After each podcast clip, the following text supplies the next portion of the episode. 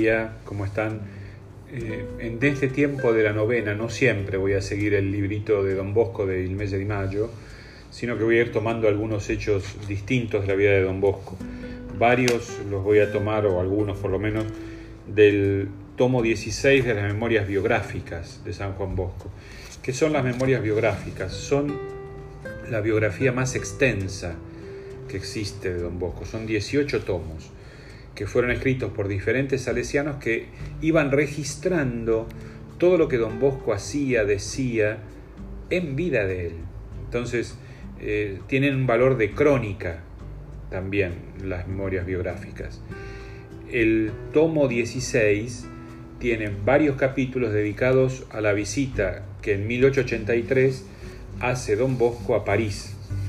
Don Bosco en esa visita a París va explícitamente para recoger limosnas, a, encontrarse con una comunidad a la cual ya conocía, porque era la comunidad de los nobles y de la alta sociedad parisina que eh, veraneaba en Niza, lugar donde ya habían conocido a don Bosco.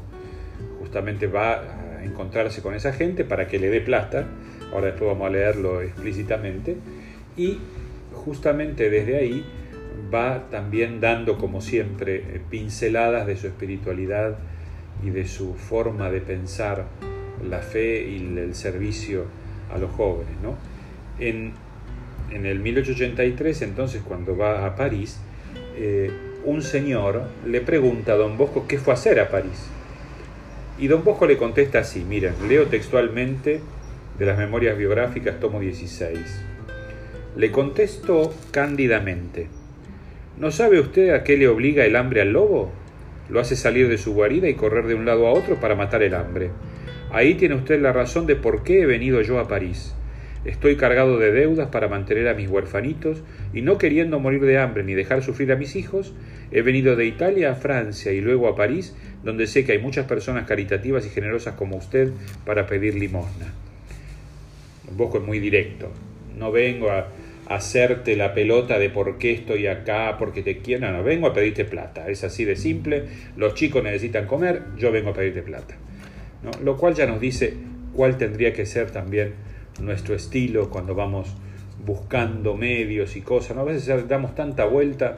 Esto es así. Mira, necesito esto porque los pibes tienen hambre. ¿Me lo vas a dar? No me lo vas a dar. Problema tuyo. Pero yo necesito esto. Y en un momento, cuando hace una, todo un, él hace todo un presupuesto, digamos, de lo que necesita pedir en París, ¿no? Bastantes cosas eh, con mucho dinero, qué sé yo, para esa época. Y en un momento hay alguien, así como este señor le dice, ¿para qué vino acá a París? Otro le dice, y bueno, ¿y usted dónde saca tantos recursos? ¿De dónde saca tanta plata como, como saca, no? Y acá está la frase sobre la que sería lindo meditar hoy. Dice así, Don Bosco le contesta a este señor. Yo tengo una gran limosnera, contestó, que me proporciona el alpiste para alimentar a los pajaritos que tengo encerrados en la jaula. Mi gran limosnera es María Auxiliadora.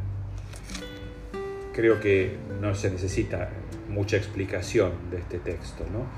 María Auxiliadora no es solamente la que acompaña las empresas apostólicas, por así decir, de Don Bosco, no es solamente la que ayuda, sino que como madre es muy concreta.